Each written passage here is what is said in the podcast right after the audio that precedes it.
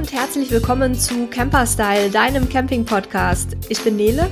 Und ich bin Sebastian und wir sprechen heute mal zusammen mit einem Gast über das ganze Thema Camping in der aktuellen Situation. Unseren Gast kennen einige von euch wahrscheinlich auch schon. Er war nämlich auch ähm, bei der Wintercamping-Folge bei uns im Studio. Und zwar ist es unser lieber Kollege Björn von transitfrei.de. Und äh, ja, wer den Björn schon mal gehört hat, weiß ja, dass er auch durchaus kontrovers diskutieren kann. Und deswegen haben wir uns ihn heute dazu geholt, weil wir eben ja uns einfach mal so ein bisschen austauschen wollten unter Kollegen. Ja, ich freue mich dabei zu sein. Vielen Dank für die Einladung. Ja, hallo Björn, schön, dass du da bist. Jo. Ja, aktuelle Situation. Ähm, wie soll ich sie umschreiben? Schwierig. Ähm, ein Jahr Leben mit Corona liegt sozusagen hinter uns. Wir haben eine sehr kurze und sehr intensive Campingsaison erlebt. Ähm, Im letzten Podcast haben wir ja schon mit unserem äh, Gast, äh, dem Uwe Freers, darüber gesprochen. Ähm, das ist auf jeden Fall eine spannende Folge, wenn ihr die noch nicht gehört habt. Und ähm, ja, wir wollten heute mal ein bisschen über das ganze Thema sprechen, ähm, über vielleicht auch Lobbyarbeit, über Reisebeschränkungen und alles, was dazugehört. Die warme Jahreszeit äh, kommt zumindest, was Deutschland angeht, näher. Hier in Portugal, wo ich sende, ist es schon warm wobei die Nächte auch noch ganz schön klirrend kalt sind. Heute Morgen hat man noch mal Raureif. Aber ähm, ne, hier sieht man jetzt auch schon, dass die Zahlen deutlich runtergehen und auch die, die äh, Infektionszahlen, Inzidenzen deutlich äh, runtergehen. Und ich denke, in Deutschland, wenn das Wetter wärmer wird und besser wird, wird es wahrscheinlich ähnlich wie letztes Jahr verlaufen. Ähm, habt ihr eigentlich jetzt schon Campingtrips geplant? Also wir für uns haben derzeit vor, über Ostern wegzufahren. Allerdings muss ich dazu sagen, das basierte noch auf der Aussage von dem schleswig-holsteinischen Ministerpräsidenten, der sagte, dass er Reisen über Ostern möglich sieht. Das war kurz bevor die Zahlen wieder hochgingen. Und ich muss ehrlich gesagt dazu sagen, ich ertappe uns dabei, wie wir die Regelungen für die Nachbarländer derzeit sehr genau studieren, ähm, um rauszufinden, welche Auflagen denn bestehen. Wenn ich es richtig derzeit verstanden habe, das weiß ich noch nicht, dann ähm, könnte ein Urlaub in Spanien möglich sein, vielleicht in äh, äh, Kroatien, Istrien soll kein Risikogebiet mehr sein, aber die äh, Zahlen ändern sich ja so schnell, dass man da schwierig hinterherkommen kann. Natürlich wäre ein Urlaub im eigenen Land denkbar, aber dafür muss es natürlich erstmal erlaubt sein, wieder auf einen Campingplatz zu fahren, denn in gewisser Weise bräuchten wir natürlich die Infrastruktur für die Kinder. Ja, und ja auch für Entsorgung und Versorgung, ne? Ja, das muss mindestens natürlich auch gegeben sein, dass man fließend Wasser bekommt und sich um die Entsorgung kümmern darf, klar. Und da hat man jetzt relativ pauschal, was ja äh, spricht an sich nichts dagegen. Erstmal pauschal äh, hat man relativ große Wirkung. Erstmal das ganze touristische zugemacht und da sind natürlich alle Stellplätze und alle Campingplätze äh, mit runtergefallen. Jetzt mag das von außen okay sein, ähm, von, von innen als Camper ist es natürlich sehr schade, weil wir Camper ja von uns behaupten, dass wir den sichersten Urlaub machen. Ich habe es mal ganz bewusst so formuliert. Ähm, wie seht ihr das denn, Nele? Ja, im Grunde sehe ich das genauso. Ich weiß natürlich, dass nicht jeder Camper seine Sanitäranlagen an Bord hat. Ich weiß auch, dass nicht jeder Campingplatz sich wahrscheinlich so streng an die Auflagen halten wird. So war es zumindest im letzten Jahr. Da gab es auch noch ziemlich Luft nach oben. Aber ich empfinde es schon so, dass wir mit unseren Fahrzeugen sehr sicher unterwegs sind, weil wir eben, wenn die Campingplätze einigermaßen vernünftig belegen, auch entsprechenden Abstand halten können. Und für mich ist es absolut nicht nachvollziehbar. Und da war ich auch echt sauer die letzten Tage, ähm, wenn man dann liest, dass sich da jetzt hunderte Menschen zusammen in irgendwelche Urlaubsbomber nach Mallorca setzen, ähm, dicht an dicht und dann da in die Hotels einfallen als Pauschaltouristen. Nichts gegen die Leute. Ich verstehe das, dass sie raus wollen. Aber ich kann nicht nachvollziehen, ähm, warum sowas erlaubt ist und warum es nicht erlaubt ist, äh, sich mit dem Wohnmobil irgendwo hinzustellen. Also das, das konnte mir auch bisher keiner erklären. Die Luftfahrtbranche hat halt eine starke Lobby, ne? Das sieht man ja, ja ganz gut, ähm, was da an Geld reingeflossen ist, weil man ja die Arbeitsplätze erhalten muss.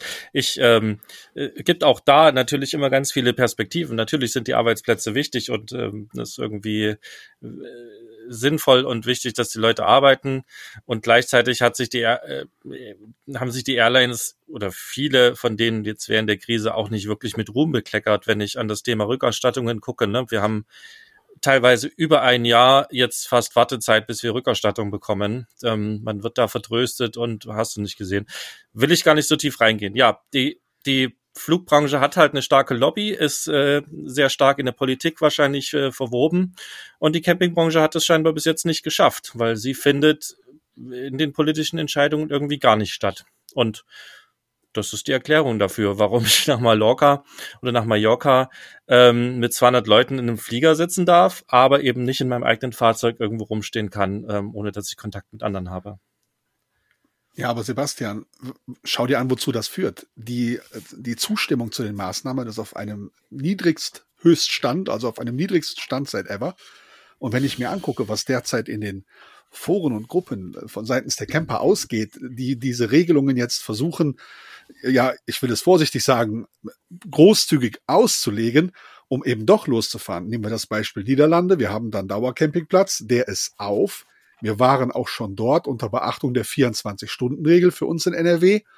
Aber andere, äh, der Parkplatz ist halb voll mit deutschen Campern, die nicht gefahren sind, als wir gefahren sind. Das gleiche gilt für Luxemburg. Auch da sind die Campingplätze geöffnet. Die Quarantäne ist eine Empfehlung und die Leute haben einfach kein Verständnis mehr. Sie wollen fahren, sie tun es auch und werden kreativ dabei. Also aus meiner Sicht, ich kann ja auch für mich selber einmal sprechen oder für uns. Wir haben wirklich diese diese Maßnahmen, so schwer sie auch waren ähm, und so viele Schlupflöcher wir auch gehabt hätten als beruflich Reisende, haben wir wirklich die Maßnahmen mit durchgezogen. Ich habe es im letzten Podcast auch schon gesagt, schon alleine aus Solidarität, aber auch, weil wir es durchaus für sinnvoll fanden, dass man einfach einmal quasi die Arschbacken zusammenkneift über einen gewissen Zeitraum, damit es wieder besser wird. Was ich im Moment für wirklich problematisch halte und ich sehe auch, dass die Akzeptanz sinkt, sind einfach diese zweierlei Maße, mit denen gemessen wird. Und das ist einfach das, was ich kritisiere. Ich hätte jetzt auch nicht das Mega-Problem, wenn ich jetzt noch mal ein paar Wochen zu Hause bleiben müsste. Aber ich sehe es halt irgendwie jetzt auch nicht mehr ein langsam, dass wir quasi uns einsperren und und ähm, auf unsere Campingreisen verzichten, während halt überall anders, also ich, ich, ich überspitze es jetzt mal, aber während halt dann in den touristischen Regionen wieder die Horden einfallen und und da wieder die Superspreader-Events äh, veranstalten. Also das ist einfach das, was ich langsam nicht mehr nachvollziehen kann.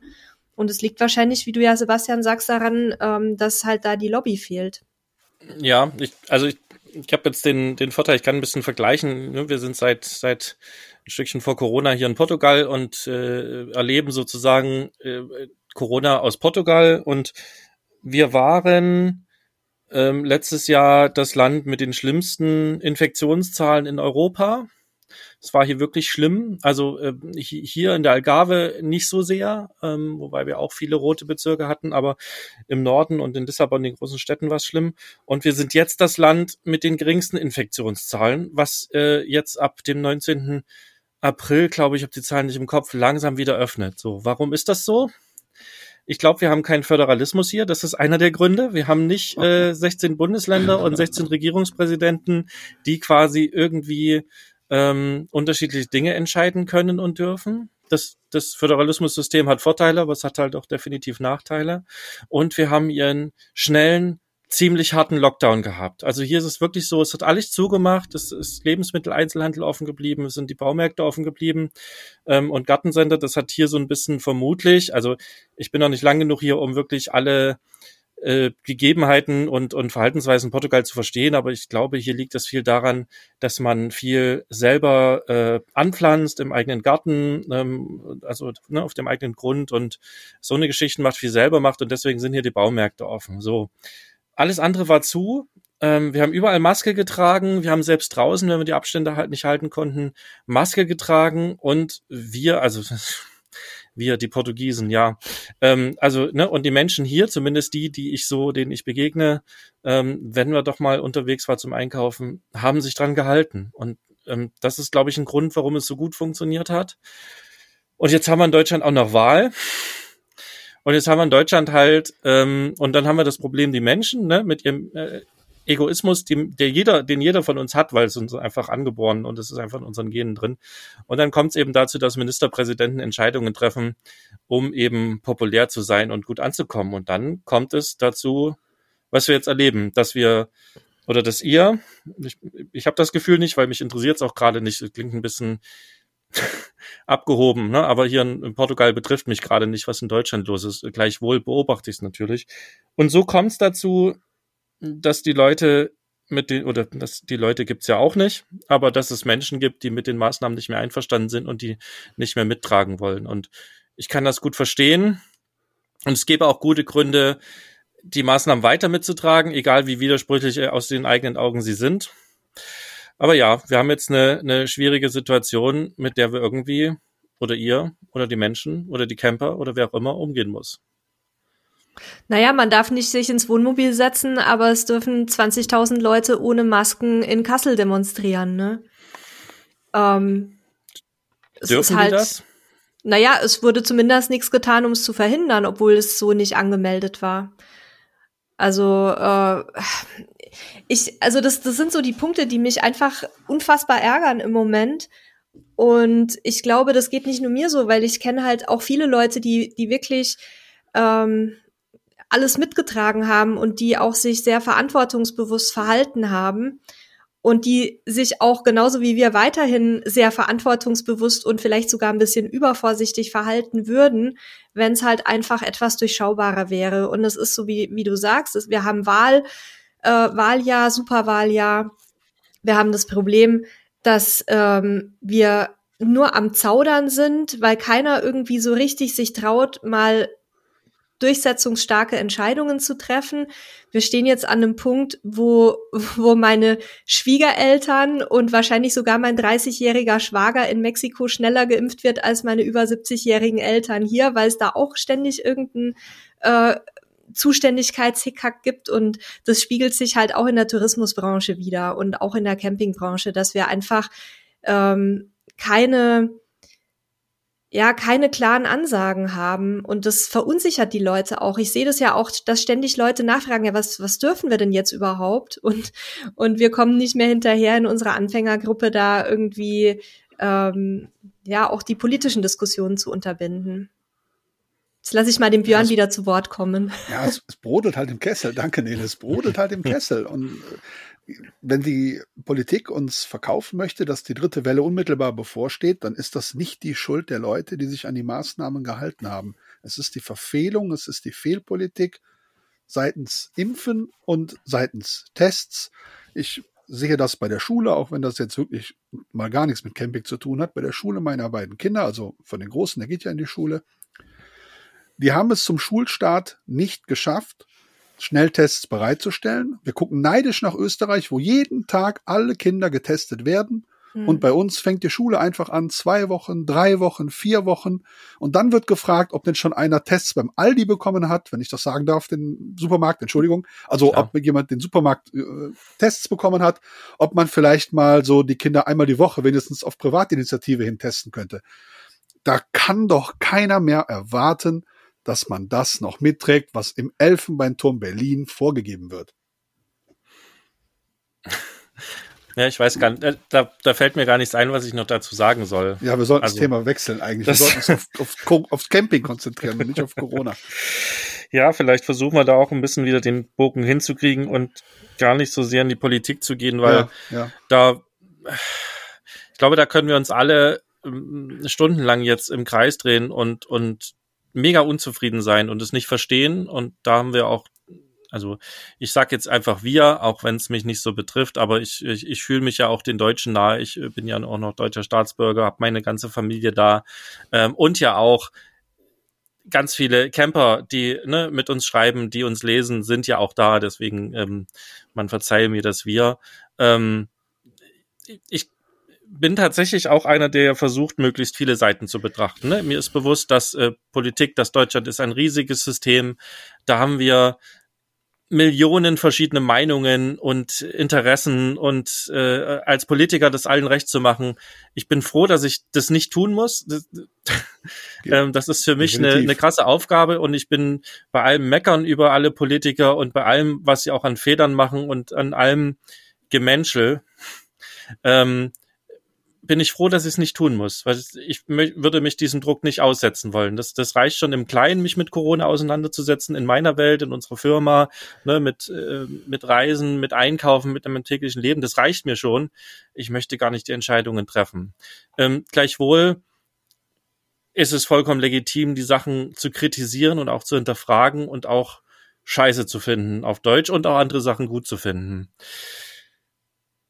Und ich weiß gar nicht, wie viel gerade auch mediengetrieben ist, ne, und gruppengetrieben ist an der ganzen Unzufriedenheit und dass es jetzt vielleicht auch einfach reicht. Aber Fakt ist auch zusammengefasst, was ich von außen sehe, ist es halt gerade ein, ein föderalistisches Chaos in Deutschland und ich glaube auch, dass sich, wie Björn das vorhin gesagt hat, viele Leute ins Ausland orientieren werden, die campen gehen wollen. Also um wieder bei den mhm. Campern zu bleiben, die Mallorca-Leute äh, sind jetzt aufge äh, oder sind aufgebrochen, nach Mallorca zu fliegen.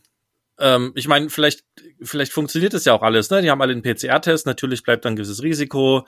Ähm, wenn, wenn dort sozusagen die, die Abstandsregeln und äh, Hygieneregeln und so weiter eingehalten werden, dann mag das ja vielleicht sogar eine Sache sein, die funktioniert. Wir können den Gedanken hier mal zulassen, ne? so scheiße wir das auch finden, dass die losgehen und wir nicht. ähm, das Problem ist halt hier, ich sage ja immer, wir müssen Dinge ausprobieren, um zu gucken, was funktioniert und was nicht. Das Problem halt hier ist, wenn wir Dinge ausprobieren, bleiben halt unter Umständen Menschenleben auf der Strecke und das macht es halt so extrem schwierig, ne, irgendwie Dinge auszuprobieren. Und das merke ich an mir selber. Naja, man kann aber schlecht aus Angst vor dem Tod aufhören zu leben. Da bin ich bei dir. Gleichwohl möchtest du die Entscheidung treffen, ne? Also wir, okay, wir probieren das jetzt mal aus, okay, dann sterben halt vielleicht 100. Möchtest du die Entscheidung treffen? Ja, ich zum Glück nicht. Also ich bin dann an der Stelle auch wieder raus. Siehst du? ja, man muss es den Leuten, glaube ich, selbst ein bisschen auch überlassen ich kann nicht hingehen und mit meinen Kindern reisen und dann erwarten, dass am nächsten Wochenende der Opa vorbeikommt zu Besuch. Da muss ich mich entscheiden. Schütze ich die Leute, auf die ich unmittelbaren Einfluss habe, ja oder nein? Kann ich das beim Campen? Bedingt ja, muss aber dann eben mein privates Umfeld darauf angleichen. Anders geht's nicht. Aber was machen wir denn als Gesellschaft, wenn es Menschen gibt, die das nicht hinkriegen? Und die beeinflussen ja nicht nur ihre Familie und stecken im Zweifel nicht ihre Familie an, die sorgen eben dafür, dass sie in, einer, in einem Krankenhaus landen, auch dafür, dass vielleicht andere sterben, die gerade dringend hätten operiert werden müssen. Also ne, das, natürlich ist das alles ein hätte, wäre, wollte, wenn. Ganz klar, aber ist eine moralische Frage. Fakt ist, die Dinge sind passiert. Aber ich glaube, hier gibt es kein richtig und kein falsch. Ne? Wir sind eine Gesellschaft, wir sind aber auch wir selber. Wir sind Familien, wir sind Gruppen, ja, jeder kann für sich und sollte für sich selber Entscheidungen treffen. Und dann ist halt aber die große Frage, wo ziehen wir die Grenzen? Und die kann ja auch jeder nur für sich selber ziehen. Also ich glaube, mit dem, mit der Eigenverantwortung ist es so lange schwierig, solange es nicht einen gesellschaftlichen Grundkonsens darüber gibt, dass Corona existiert und dass es gefährlich ist. Ja, und, und wie viel Maßnahmen man dann anwendet, das ist dann nochmal eine Abstimmungssache. Aber das Problem ist ja, dass es schon an diesem Grundkonsens scheitert. Das heißt, wenn ich jetzt auf dem Campingplatz oder im Hotel oder am Strand einen halben Meter neben jemandem irgendwie mich aufhalten muss, der einfach nicht dran glaubt und entsprechend nicht nur sich selber nicht schützt, sondern auch mich nicht schützt, ähm, dann wird's halt problematisch. Und die Situation haben wir nun mal, dass wir es mit ganz vielen Menschen zu tun haben, die einfach schon das Grundkonstrukt für sich ablehnen und die deswegen sich halt auch gegen alles verweigern, was damit zu tun hat. Und ähm, von daher finde ich es halt schwierig zu sagen, ja, dann, dann probieren wir mal und gucken mal uns die Eigenverantwortung an, obwohl ich da absolut dafür wäre, weil wir zum Beispiel ähm, auch sehr streng darauf achten, was Björn gesagt hatte, dass wir dann eben, wenn wir irgendeinen Kontakt hatten, egal ob im Supermarkt oder mit einem Lieferdienst oder sonst was, dass wir halt dann entsprechend nicht nur uns schützen, sondern auch die Personen und dann auch die Eltern, mit denen man sich vielleicht am nächsten Wochenende treffen wollte.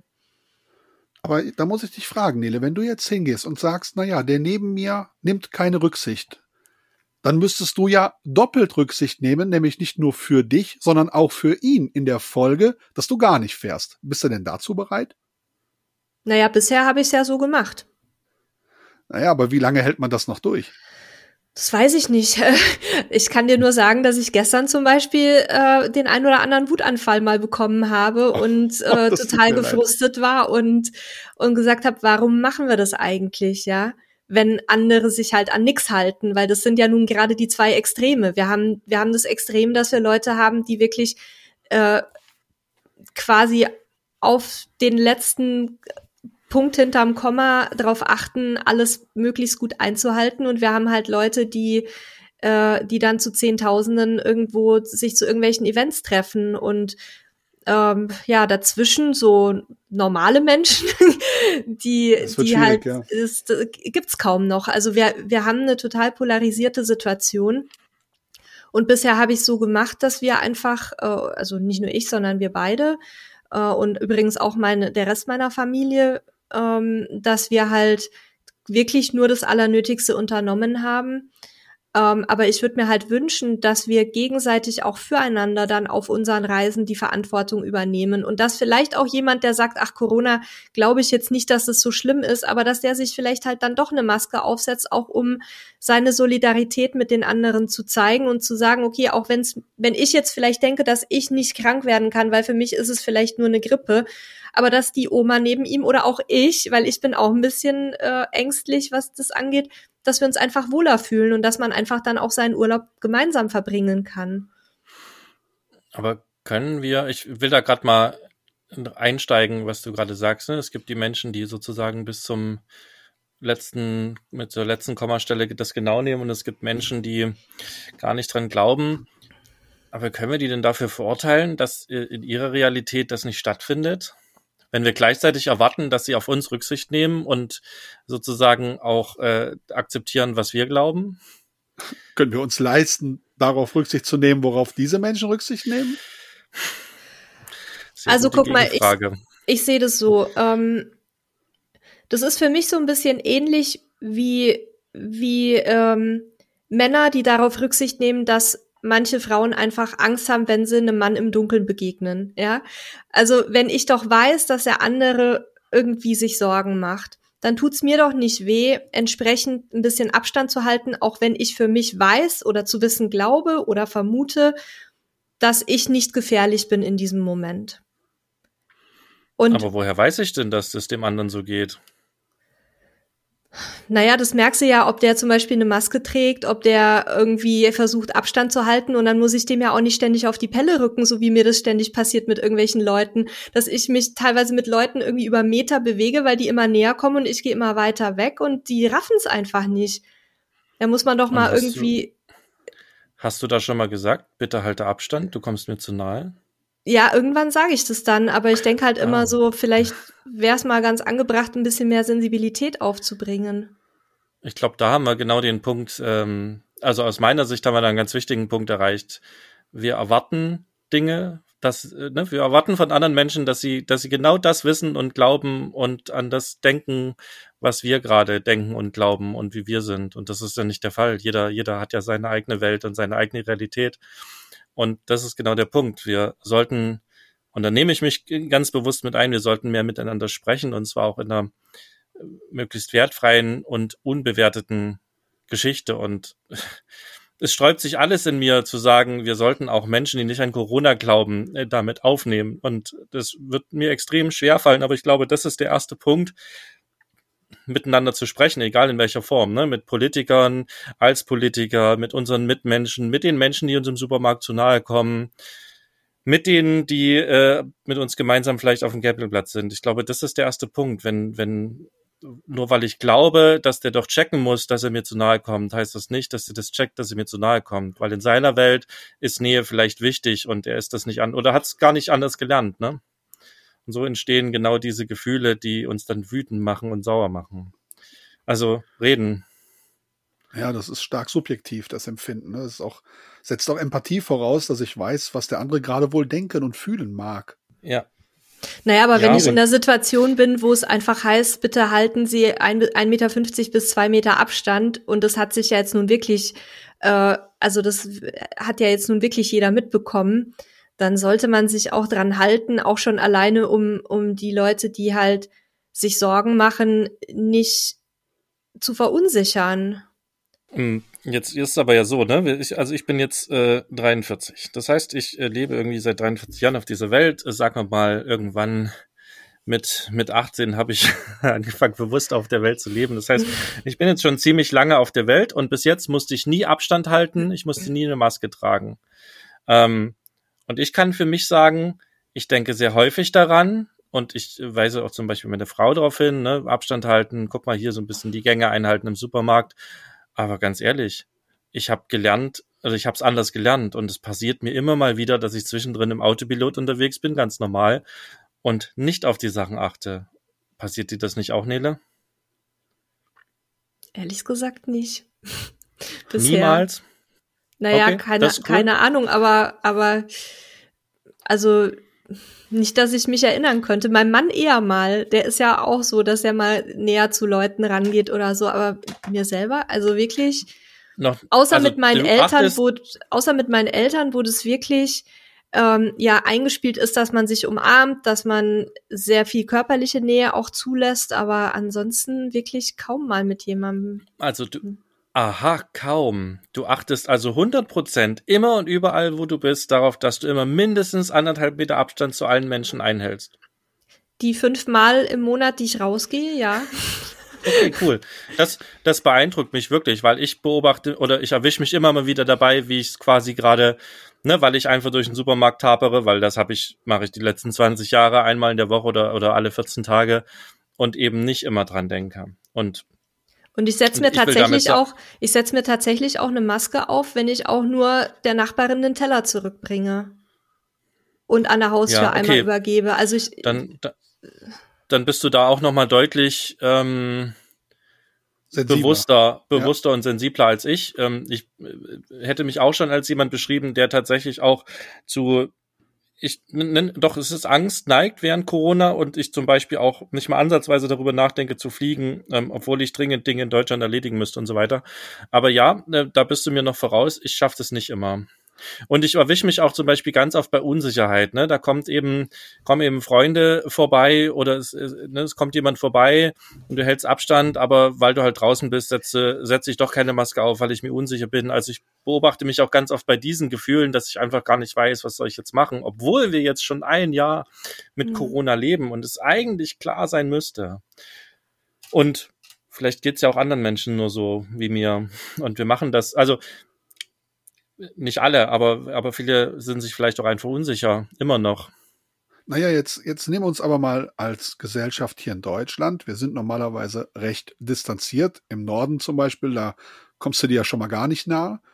Und wenn ich dann an die Erfahrungen denke, die wir zum Beispiel in der ehemaligen äh, jugoslawischen Republik Mazedonien gemacht haben, das waren für mich Fremde, die haben mich aufgenommen wie Freunde, Körperkontakt, Nähe, mhm. umarmt und die haben ein ganz anderes Abstandsverhältnis zueinander, was man auf Reisen immer wieder erlebt. Und da muss man auch sagen, gerade auf einem Mikrokosmos wie einem Campingplatz gehen diese Regeln ja auch ein wenig runter. Wie willst du denn heute auf dem Campingplatz jetzt noch frei ähm, dieses, diese, diese Freiheit leben, gleichzeitig in der Nähe zu anderen, die eben nicht durch dicke Wände und Wohnungstüren und so getrennt ist, wo man Vorzelt an Vorzelt wohnt. Ähm, das nimmt das ja alles weg. Das nimmt immer die Luft zum Atmen, weil man sich ja dann so gar nicht mehr bewegen dürfte ähm, wie es eigentlich, wie man es eigentlich gewöhnt wäre.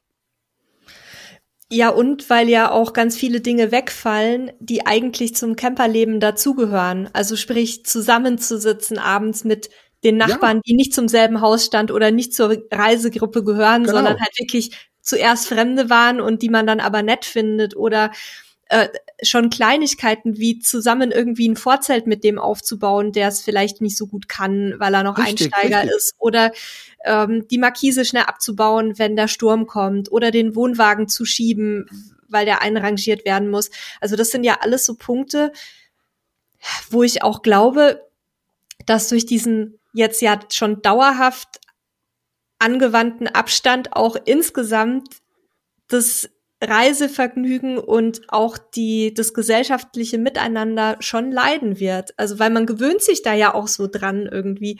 Ich bin schon dran gewöhnt, meinen Eltern nur noch zuzuwinken, wenn ich die sehe.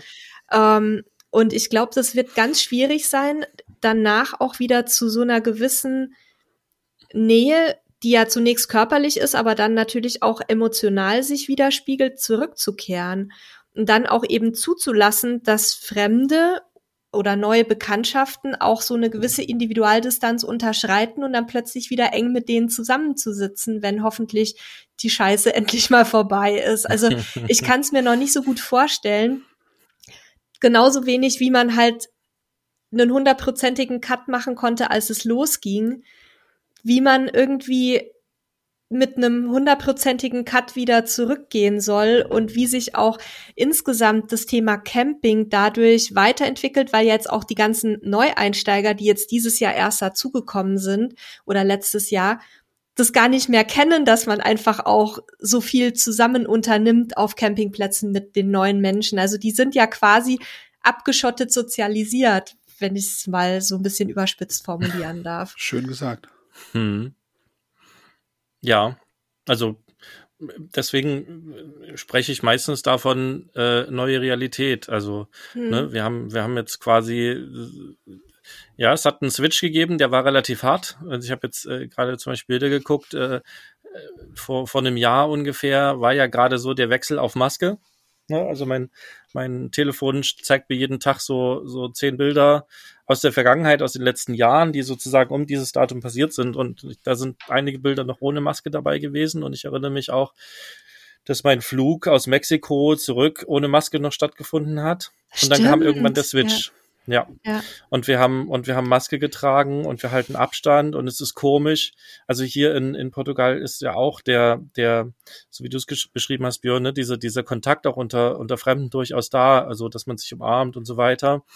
Ähm, und das war plötzlich alles weg. Es fühlte sich total komisch an. Ne? Ach, du willst sozusagen zuckst zur Umarmung und ach nee, äh, ja. ja, Hand, ach nee, Hand geben darf ich auch. Äh, ja, irgendwie Fistbump oder was auch immer oder gar nicht mehr. Fühlt sich für mich stellenweise immer noch komisch an, wird immer mehr Realität, ja, und ich, und, und, und falls es irgendwann, also ich glaube, einen harten Switch wird es nicht geben, es wird einfach vermutlich irgendwann ein langsamer Rückgang hoffentlich zu oder zu, zum alten Leben zu einem Teil geben, vielleicht auch nicht. Ne? Wir wissen ja auch gar nicht, wie es weitergeht. Vielleicht müssen wir uns noch mit, mit einigen Sachen einfach arrangieren. Aber das, das hat die Menschheit ja irgendwie die letzten äh, Millionen Jahre auch hingekriegt. Es wird einen neuen Gruß geben. Bist du geimpft? Ja. Oh, geil, ich auch. Hallo. ja. Ist auf der einen Seite erschreckend, und auch der Gedanke, ne, dass Geimpfte Vorteile haben, auf der anderen Seite aus meiner Sicht absolut logisch, aber gleichzeitig halt, wenn gar nicht jeder die Chance hat, gerade es überhaupt mhm. zu bekommen, halt auch extrem schwierig. Naja, und ich meine, in anderen Ländern ist es ja teilweise schon gang und gäbe, dass du mit, also ohne bestimmte Impfungen nicht einreisen darfst. Ich denke da zum Beispiel an Gelbfieber und solche Geschichten, ähm, die einfach, wenn du in bestimmte afrikanische Länder reisen möchtest, Pflichtimpfungen sind. Ähm, die musst du machen, ob du willst oder nicht, oder du fährst halt nicht. Aber es ist, glaube ich, jetzt in dieser Situation insgesamt ein bisschen schwierig und vor allem, solange wir das Impfen nicht endlich mal auf die Kette bekommen. Also ich habe wirklich gedacht, so Deutschland wird der schnellste Start beim Impfen sein, weil wir ja immer so mega organisiert sind. Und der Halil ist ja extra nicht nach Mexiko geflogen, um erst zu fliegen, wenn er geimpft ist. Und ähm, ja, wie gesagt, jetzt ist seine Familie vor ihm dran. Ne? Also das ist schon ein bisschen bitter. Und solange, solange es so aussieht, darf es aus meiner Sicht auch keine Privilegien geben. Also ob man überhaupt welche erteilt, da bin ich auch noch so ein bisschen kritisch. Aber solange nicht wenigstens die Chance besteht, dass die, die möchten, sich impfen lassen können, kann man nicht die, die nicht geimpft sind, äh, von irgendwelchen Aktivitäten ausschließen, aus meiner Sicht. Also das ist ja auch, äh, ja auch mies. Also, aber was waren wir denn jetzt mit, mit Camping zu Ostern? Tja, also bei uns ist, wie gesagt, die Planung noch basierend auf einem Altstand, dass es möglich sein könnte und erlaubt sein könnte. Jetzt kann man sich natürlich daran festhalten, wenn das Auswärtige Amt Länder von der Liste der Risikogebiete herunternimmt, wie das jetzt mit äh, Istrien der Fall ist, Aber welche Probleme es dann vor einen stellt, ich sage ein Beispiel, wir, wenn wir nach äh, in, in, an die Adria fahren, ob Italien oder Kroatien, dann übernachten wir in der Regel einmal in Österreich, weil uns die Fahrt mit zwei Kindern eben für einen Rutsch zu lang ist. Das wäre jetzt nicht möglich. Ich darf da nicht anhalten, allenfalls zum Pipi machen vielleicht. Und das reicht ja nicht. Also wird mir ja schon der Weg erschwert. Ähm, die Alternative ist, ich setze mich über Regelungen hinweg. Ich weiß, auf dem Papier steht, dass ich mich zum Beispiel per Einreiseanmeldung anzumelden habe. Und wenn ich jetzt zum Beispiel aus den Niederlanden zurückkehre und ich war länger als 24 Stunden dort, aber es wird eben auch nicht kontrolliert. Ich sage das, wie es ist. Wir leben hier im Grenzgebiet zu den Niederlanden. Das ist eine zusammengewachsene Region, Belgien, Holland, Deutschland, hier bei uns im Dreiländereck. Ähm, da haben wir holländische Nachbarn und Freunde, die genauso das sehen wie wir, wenn man sagt, eine Grenze ist ein willkürlich von Menschen in der Landschaft oder auf der Karte gezogener Strich. Da interessiert sich kein Vogel für, da interessiert sich kein Reh für. Die gehen einfach über die Grenze rüber. Wollen wir da wieder Zäune aufstellen und wieder Grenzkomplexe machen, nur um zu kontrollieren, wer jetzt von dort kommt oder geht? Die Menschen dort sind doch nicht irgendwie schlechter oder wenn die jetzt andere Zahlen haben, das kann man natürlich auf dem Papier sehen. Keine Frage. Aber dieses Dilemma, ich kann es für mich selbst auch nicht auflösen. Dieses, dieser innere Konflikt zwischen logischem Menschenverstand, andererseits aber auch eben Gefährdungspotenzial eines, eines Gegners, den man weder sehen, hören, spüren noch schmecken kann. Ja. Ja, ich glaube, das ist das, die große Schwierigkeit. Der, der Gegner ist, ist so ein bisschen unsichtbar, ne? Ja, ich, wir haben irgendwo den inneren Konflikt auch. Wir hatten ja, Sebastian, du weißt es, auch mal kurz äh, darüber gesprochen, ob wir zu euch kommen und, und da ein paar Wochen bei euch bleiben, um auch gemeinsam mal wieder ein bisschen Zeit zu verbringen und zu arbeiten. Und ich, ähm, wir haben dann auch gesagt, Mensch, ist es richtig, auch moralisch, ähm, dass wir jetzt aus einem Gebiet, wo die Infektionszahlen steigen, in ein Gebiet reisen, wo die Infektionszahlen fallen, ja, unabhängig davon, ob man es rechtlich oder von den Verordnungen her darf oder nicht und was auch die Transitländer dann machen, ob die dicht machen oder nicht. Aber ähm, ist es in Ordnung, dass wir jetzt aus einem vielleicht Risikogebiet bis dahin dann bei euch einfallen und womöglich dann was einschleppen in Land, äh, was jetzt gerade sich rausgekämpft hat aus der Misere. Auf der anderen Seite haben wir natürlich die, den äh, Tourismussektor, der dringend die Einnahmen bräuchte. Also auch das ist für mich ein, ein großes Dilemma im Moment, so das eigene Verhalten zu hinterfragen und, und auch zu überlegen, was, wie wäge ich das Ganze ab, ja. Aber wäre es nicht eigentlich relativ einfach? Ihr lasst euch testen, stellt halt sicher, dass ihr ne, davor einige Tage und danach keinen Kontakt zu anderen Menschen mhm. weiter habt und dann wäre es doch relativ safe. Also natürlich gibt es noch ein Restrisiko auf der Reise. Man muss ja irgendwie tanken und irgendwie übernachten und na gut, das Essen-Thema, das könnte man ja klären, dass man Vorräte mitnimmt, aber zumindest Sprit und äh, Maut und so eine Geschichten hat man ja. Gut, da hat man also ein gewisses Risiko. Okay, das kann man nicht ausschließen. Aber ansonsten könnte man das ja eigentlich so, aus, aus wird mir gerade so bewusst, ganz gut kontrollierbar machen. Ja, und da ist dann die Frage, darf ich zum Beispiel mit einem 72 oder 96 Stunden alten Test aus Deutschland ähm, dann einreisen. Ne? Also sind ja auch immer diese Punkte. Dann gibt's wieder Länder, die akzeptieren nur Tests aus dem und dem Land und nicht aus dem anderen. Also es ist im Moment einfach alles so total chaotisch und ich blick da selber ehrlich gesagt nicht durch, obwohl wir ja ständig auch unseren Artikel dazu ähm, aktualisieren, den unser Autor Hubert ähm, unter seinen Fittichen hat. Aber irgendwie ist es auch so schwer, das alles zu durchschauen ich würde mir auch die Frage halt stellen, gerade was die Osterplanung angeht, in diesem Zusammenhang. Es gibt so viele Regeln, die ich beachten muss. Angenommen, ich mache mich jetzt schlau und versuche möglichst allen Regeln zu entsprechen. Jetzt fahre ich auf den Platz, ähm, muss schon damit leben, dass viele Sachen eingeschränkt sind, Serviceeinrichtungen geschlossen sein werden. Ähm, ich kann nicht einfach durch Städtchen bummeln, das geht auch nicht, weil auch viele Geschäfte natürlich geschlossen sind. Wie viel Urlaubsfreude bleibt da noch übrig? Und jetzt stellst du dir vor, du bist gerade da, hast dich einigermaßen schlau gemacht, denkst, du hast alles, und jetzt kommt der Nachbar auf dich zu und sagt, das ist aber nicht in Ordnung, dass sie hier stehen. Das geht gar nicht. Sie sollten sich eigentlich moralisch richtig verhalten und zu Hause bleiben. Dann ist für mich, muss ich sagen, der ganze Urlaubstag gelaufen, weil der einem regelrecht die Stimmung verhagelt hat. Muss ich mit dem jetzt anfangen zu diskutieren? Hat er jetzt recht? Hat er Unrecht? Dann bin ich selber unsicher. Und über all diesen Gedanken, was bleibt dann noch an Urlaubsfreude? Also mehr übers Planen habe ich für uns bald so den Eindruck, kommen wir sowieso nicht hinaus. Und am Ende des Tages, wenn wir sagen, naja, man könnte, ach komm, lass mal lieber gleich zu Hause bleiben, lohnt sich sowieso nicht. Versteht ihr? Ja, also ich sag mal so, alleine die Planung und sich tagesaktuell immer zu informieren, ist ja schon so ein bisschen anstrengend im Moment. Also ich, ich ähm, merke das auch bei uns, dass ich jetzt gesagt habe, ich informiere mich jetzt mehr oder weniger nicht mehr über die tagesaktuellen Sachen, bis es dann soweit ist für uns, weil man sowieso nicht wirklich planen kann. Ähm, und jetzt ist ja bei euch hängen ja auch noch Kinder mit dran, für die man ja auch noch bestimmte Dinge mitdenken muss. Also sprich, wie ist es dann hinterher? Müssen die dann in die Schule oder nicht? Oder müssen die sich testen lassen oder nicht? Und ich, ähm, also ich sag mal so, ich, ich habe das Gefühl, alle wollen los. Also wir natürlich auch und auch die Leute, die wir so bei uns bei den Einsteigern haben und in der Community. Aber so richtig durchblicken tut irgendwie keiner und so richtig Spaß macht auch keinem die Planung anders als sonst, wo man schon vor lauter Vorfreude sich gar nicht mehr einkriegt irgendwie.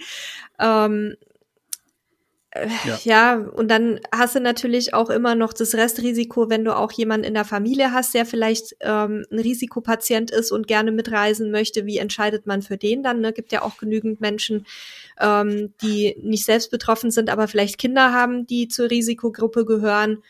Also ich finde das, ich finde die Entscheidungen, die man da im Moment treffen muss, wirklich schwierig. Oder machen.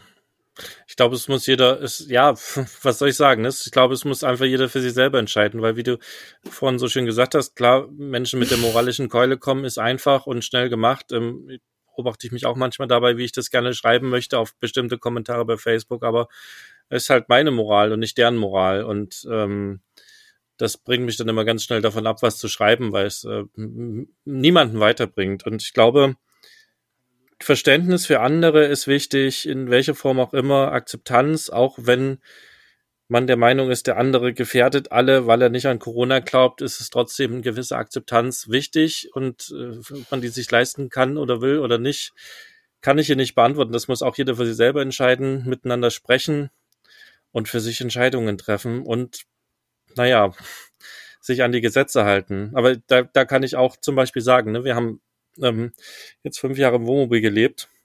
Ähm, wenn du, wenn du länger an, einer, an einem gewissen Land äh, in diesem äh, Modus sozusagen bist, müsstest du dich eigentlich melden und müsstest dich eigentlich in Deutschland abmelden, was aber eigentlich gar nicht ging, weil wir ja eine Firma in Deutschland hatten. Und ähm, also ich will damit sagen, ich bin ein bisschen erfahren damit, was es bedeutet, in einer Grauzone zu leben, weil für dieses Leben, was wir jetzt sehr lange geführt haben, gibt es an vielen Stellen einfach keine Regeln, die passen, beziehungsweise muss man sich über manche Regeln sozusagen bewusst hinwegsetzen, weil man sonst dieses Leben nicht führen kann.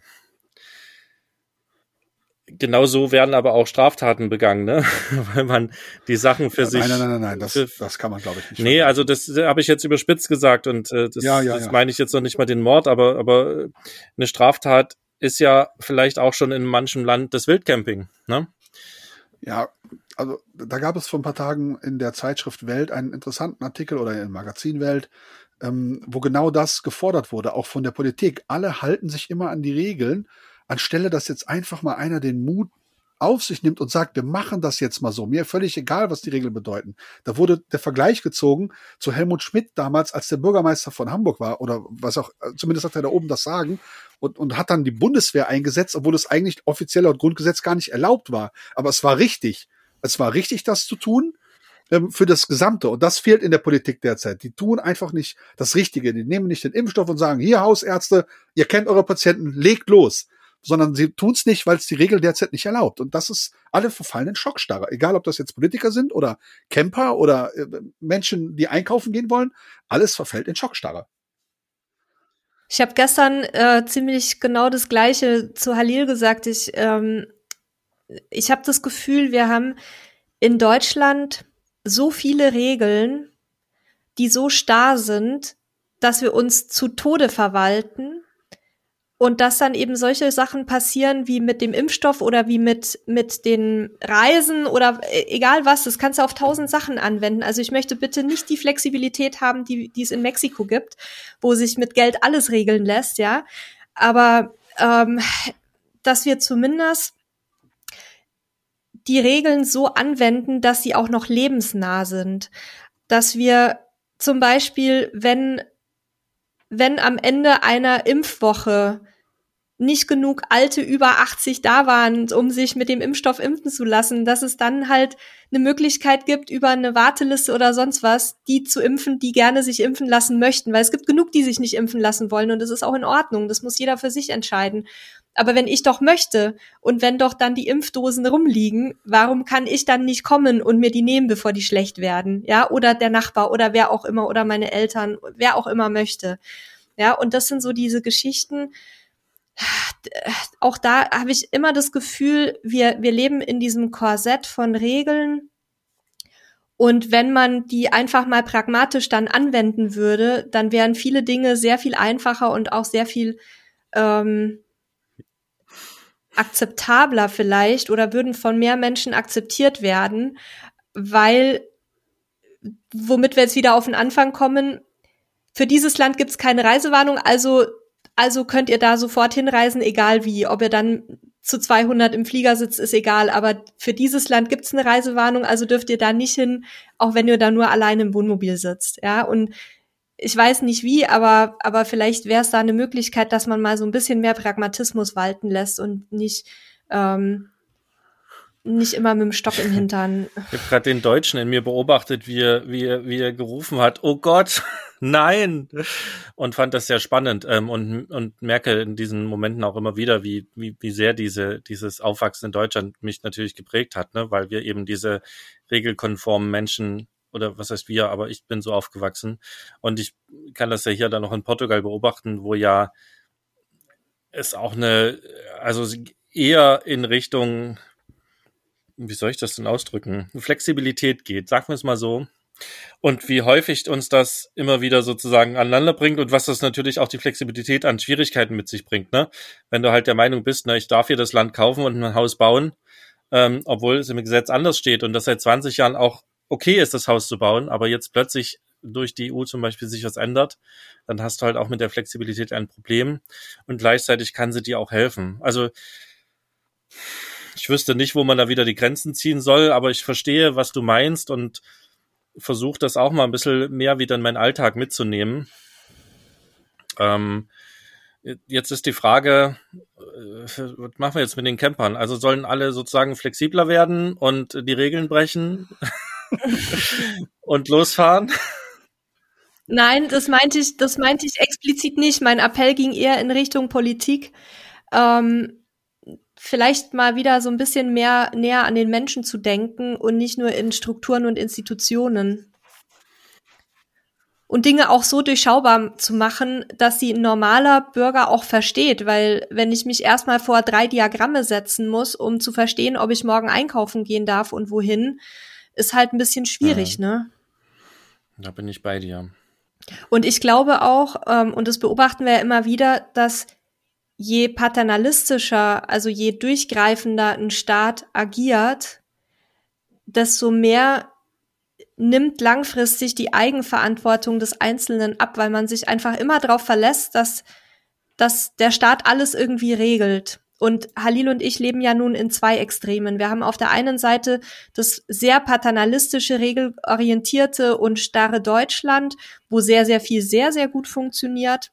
Ähm, und wir haben auf der anderen Seite das chaotische, strukturlose, korrupte und, und wirklich ähm, total unorganisierte Mexiko, wo, wo aber auch sehr, sehr viel sehr gut funktioniert, nur eben anders. Und ähm, es, wir sagen immer, es wäre irgendwie schön, wenn es so ein Land gäbe, was so dazwischen liegt, wo man so ein bisschen mehr Freiheiten hat, ein bisschen weniger, ein bisschen weniger Regeln und Vorgaben, ein bisschen mehr Eigenverantwortung, ähm, aber wo trotzdem halt noch so eine gewisse Grundordnung herrscht. Und ich glaube, da ist zum Beispiel Portugal und Spanien sind da ganz gute Beispiele, ähm, die es ganz gut hinbekommen haben, so ja auch so ein bisschen ähm, bei bestimmten Sachen richtig durchzugreifen und bei anderen Sachen so ein bisschen die Zügel lockerer zu lassen. Hat jetzt mit Camping nichts zu tun, das war nur eine allgemeine Anmerkung, aber zum Thema Camping keine Ahnung im Moment wirklich. Wir sind ehrlich gesagt ein bisschen planlos für dieses Jahr. Tja, was kann man machen, um aus diesem Teufelskreis zwischen Unsicherheit und Wartezeit rauszukommen? Was wären denn so Tipps oder Ideen, womit man sich seine eigene Lust aufs Reisen erhalten kann? Wir überlegen schon hin und her, wir wälzen Kataloge und gucken hier und da mal durch oder wir versuchen das Fahrzeug halt zu verbessern und haben jetzt vor ein paar Tagen einen Mover eingebaut. Zum ersten Mal. Ich wollte nie einen haben und habe mir jetzt gesagt, Mensch, was soll ich an der Karre noch verbessern? Also habe ich mir einen besorgt und eingebaut. Ähm, weil einfach, weil man einfach an der Thematik dranbleiben will, auch wenn man nicht weg kann. Naja, wenn man jetzt mal das ein bisschen alles, oder wenn ich das jetzt noch alles auf mich ein bisschen wirken lasse und äh, habe gerade auch nochmal unseren Artikel über die ähm, aktuellen Reisehinweise und Reisemöglichkeiten mir angeguckt und auch nochmal den Podcast äh, letzte Woche ähm, Revue passieren lassen, dann ist für mich eigentlich die Antwort, fahrt halt ins Ausland. Sucht euch ein Nachbarland, ähm, in dem Sachen erlaubt sind, haltet euch äh, sozusagen, also ne, verhaltet euch verantwortungsvoll, aber dann spricht ja an sich nichts dagegen, ne? sich an die Regeln zu halten und wenn im anderen Land die Regeln eben niedriger sind, kommt ja vielleicht auch dort der Reisespaß wieder. Also das wäre jetzt für mich gerade, ich hätte nie gedacht, dass ich das sage, aber für mich gerade quasi der sinnvolle Weg. Fahrt halt ins Ausland, da ist es erlaubt an, an vielen Stellen. Mhm. Punkt. Ja, der, der, Weg ist weit. Kroatien ja. ist weit und Spanien Und die sind froh, weil, weil die noch eine beschissenere, ja. ja. Deswegen habe ich gesagt Nachbarländer. Mit Nachbarländern meine ich die, die unmittelbar eine Grenze zu uns haben, weil damit hast du kein Transitland dazwischen, was dir wieder Schwierigkeiten bereitet. Ja. Und dann hast du nur noch das Thema ja. Quarantäne, wenn du zurückkommst. Okay, da musst du halt gucken. Aber das wäre für ja, mich der Weg. Freitesten eventuell. Ne? Also bei uns ja. in NRW kannst du dich nach fünf Tagen freitesten. Ja, das wäre dann ja. der Weg für mich. Wer es nicht mehr aushält, das würde ich glaube ich auch sagen, so, so zusammenfassen. Wer es gar nicht mehr aushält, da muss man auch Verständnis haben. Das, was du gesagt hast, Sebastian, glaube ich, ganz wichtig. Da muss man Verständnis haben, wenn die Leute am Lagerkoller sonst kaputt gehen. Dann in drei Gottes Namen, passt auf, fahrt, ja. So würde ich das mittlerweile auch sehen, aber haltet euch halt an die jeweiligen lokalen Regeln meldet euch halt auch und versucht nicht Schlupflöcher zu finden, wie man das jetzt alles umgehen kann. Wer mhm. fahren kann und es unbedingt muss für sich, für seinen Seelenfrieden, in Gottes Namen fahrt. Ja, das äh, kann ich zustimmen. Hätte ja. ich übrigens äh, vor zu Anfang dieses Gesprächs nicht gedacht, dass ich dieses das mal oder dass ich dem zustimme, weil ich habe noch davor ein bisschen durch die Facebook-Gruppen gescrollt und dachte immer um Gottes Willen, das geht doch nicht. Aber ja, das ist aus meiner Sicht das einzig Sinnvolle. Verantwortungsbewusstsein, ein bisschen über nachdenken, ein bisschen an die anderen denken, ein bisschen an sich selber denken und los. Und da, wo es erlaubt ist und los. Und den anderen zeigen und den anderen auch zeigen, dass man an sie denkt, dann ist es auch entspannter auf dem Platz. Und ich, ja, ich denke, ähm, wir werden es dann wahrscheinlich auch so machen, weil so, so langsam kommt bei uns auch der Lagerkoller. Ja, wir halten hier bei uns noch ein bisschen aus. Also ich, ich kann auch gar niemanden Lagerkoller absprechen oder mir auch Gott sei Dank nicht vorstellen, wie das ist. Deswegen will ich das auch niemandem vorschreiben, dass er zu Hause bleiben soll. Wir haben halt hier wirklich viel, viel Grundstück und wir können zum Einkaufen entspannt raus und es ist entspannt und vielleicht, wahrscheinlich können wir Anfang nächsten Monat sogar wieder an den Strand. Da ist ja eh nichts los, ist ja kalt. Also für portugiesische Verhältnisse ich, ne, ich, ich habe von daher eine sehr, sehr komfortable Situation und will überhaupt nicht ja. mir vorstellen, wie es ist, mit zwei Kindern in einer kleinen ähm, Wohnung jetzt seit einem Jahr eingesperrt zu sein. Vielleicht auch noch beide müssen arbeiten im Homeoffice. Das mag ich mir nicht vorstellen. Ich glaube, das ist eine krasse Belastung. Und, und ich kann mir dann sehr gut vorstellen, dass man sagt, ich möchte weg, ich möchte doch einfach nur mal Urlaub haben. Ja, dann ähm, guckt zum Beispiel bei uns in den Artikel Corona-Reisehinweise, da steht viel ähm, zum Aus, also ne, auch zu, zu, zu unseren Nachbarländern. Holt euch die App vom Auswärtigen Amt. Die habe ich übrigens damals mir schon installiert, als ich in Mexiko war und es so langsam losging. Da habe ich immer viele spannende Infos drin gefunden, wie es, wie es ist. Das ist auch recht aktuell. Ähm, informiert euch und, und macht, womit ihr euch sicher fühlt und, und habt Spaß, so gut es geht und genießt den Urlaub. Und, und bleibt, bleibt gesund. gesund. Ja, das ist das Wichtigste, ne? Gesund bleiben. In jeder Hinsicht, nicht nur was Corona angeht, sondern in allerlei. Mhm. Psychisch, mental, psychisch. körperlich, alles, überall. Ja, auch dafür ist ja, glaube ich, das Rauskommen und der Urlaub eine, eine wichtige Geschichte. Ja, dann ähm, denke ich, bleibt uns eigentlich nur noch äh, auch die Hörerinnen und Hörer zu fragen, wie seht ihr das denn? Wie geht's euch im Moment? Ähm, was sind eure Pläne vielleicht auch? Habt ihr Pläne? Fahrt ihr spontan weg? Wie fühlt ihr euch dabei? Fahrt ihr mit einem guten Gefühl weg oder macht ihr euch Sorgen? Das würde uns interessieren. Schreibt uns einfach mal in die Kommentare oder schickt uns eine Mail an podcast, podcast.camperstyle.de damit wir einfach auch mal so ein bisschen ein Gefühl dafür kriegen, außerhalb der Facebook-Gruppen, wie so die, die Stimmung bei euch ist. Ja, und auch, ob ihr mit dem, was wir da gerade erzählt haben, was anfangen könnt oder vielleicht auch gar nichts damit anfangen könnt. Nur wie gesagt, ich habe für mich gerade gemerkt, meine, nachdem ich jetzt wirklich mal intensiv drüber nachgedacht und vor allem auch mit anderen drüber gesprochen habe, ist ja auch mal wichtig, verschiedene Perspektiven sich anzugucken, hat sich mein, mein Gedankenbild quasi gerade um 180 Grad gedreht. Spannend. Also ich hoffe auch, um in, um an jedes Schlusswort sozusagen kurz anzuknüpfen, ich hoffe, diese, diese unsere, ich sag mal, Sondersendung, die wir eingeschoben haben, ähm, bringt euch weiter in euren Gedanken, vielleicht hilft sie euch, vielleicht war sie auch nur unterhaltsam, vielleicht regt ihr euch auch gerade furchtbar auf, dann lasst euer Feedback auch gerne ähm, an podcast.camperstyle.de ab. Äh, auch das lesen wir uns durch. Also, solange ihr höflich bleibt, könnt ihr da auch vom Leder ziehen, ähm, was für uns was ihr darüber denkt. Ähm, mir hat's viel Spaß gemacht. Danke Nele, danke Björn. Ähm, Immer wieder gern. Danke, liebe Hörer, liebe Hörer und Hörerinnen, dass ihr uns äh, ja wieder zugehört habt und äh, so fleißig dabei seid. Ähm, und wir hören uns dann ganz normal am Samstag wieder mit der nächsten Folge.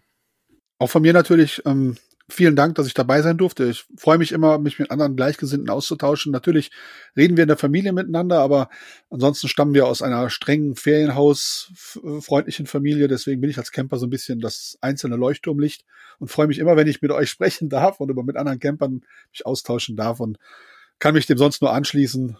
Verantwortungsbewusst sein und reisen und halt eben schauen, dass man ähm, das, was man tut, eben möglichst verträglich und vereinbar mit dem macht, was derzeit an Regeln zu beachten